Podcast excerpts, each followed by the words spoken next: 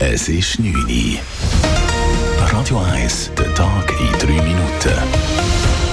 Mit der Leila Keller.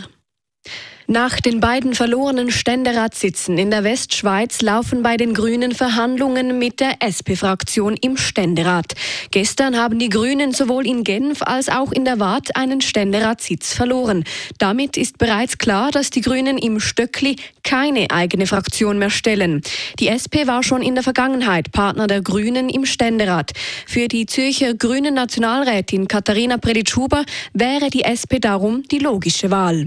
Die Gespräche werden jetzt laufen. Wenn dann das rauskommt, das kann man natürlich nicht jetzt einfach schon sagen.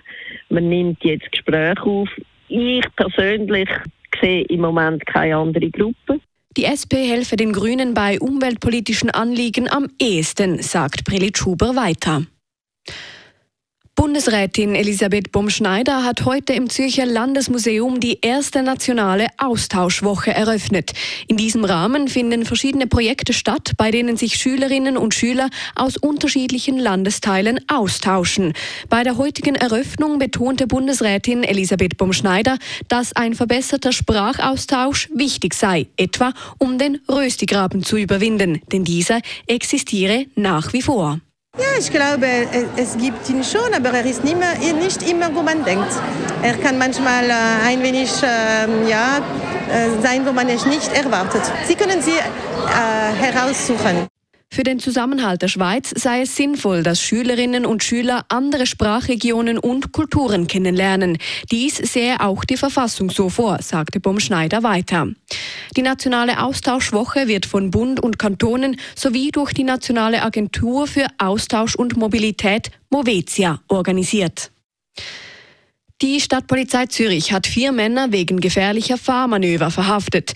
Die Polizei und die Staatsanwaltschaft werfen ihnen mehr als 20 Straßenverkehrsdelikte mit hochmotorisierten Autos und Motorrädern vor. So soll ein Mann seinen TÜV mehrfach auf dem Rücken liegend mit den Füßen gelenkt haben. Zudem sollen die vier Personen im Alter zwischen 22 und 34 Jahren mit ihren bis zu 555 PS starken Fahrzeugen unter anderem waghalsig über Straßen gedriftet sein, wobei es zum Teil beinahe zu Kollisionen mit Unbeteiligten kam. Der ehemalige britische Premier David Cameron gibt sein Kabinett-Comeback als Außenminister. Der britische Premierminister Rishi Sunak hat die Innenministerin Suella Braverman entlassen. Wie Sunak mitteilte, ist Außenminister James Cleverly nun zum neuen Innenminister ernannt. Der ehemalige Premierminister David Cameron ist demnach der neue Außenminister. Brexit-Gegner Cameron amtierte von 2010 bis 2016 als Premier und stieß das Referendum zum Austritt Großbritannien aus der EU an. Zudem gab heute auch die britische Umweltministerin Therese Coffey ihren Rücktritt bekannt. Ihre Nachfolge tritt der ehemalige Brexit-Minister Steve Barclay an. Radio 1 Wetter. In der Nacht bleibt es weiterhin regnerisch. Auch der Dienstagmorgen zeigt sich bedeckt. Teilweise kommt es zu kräftigem Regen. Das dann vor allem am Nachmittag. Die Temperaturen betragen morgen Morgen etwa 11 Grad. Den Tag durch steigen es dann auf gut 13 Grad.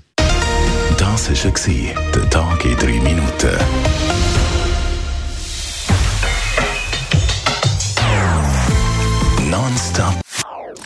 Das ist ein Radio 1 Podcast. Mehr Informationen auf radio1.ch.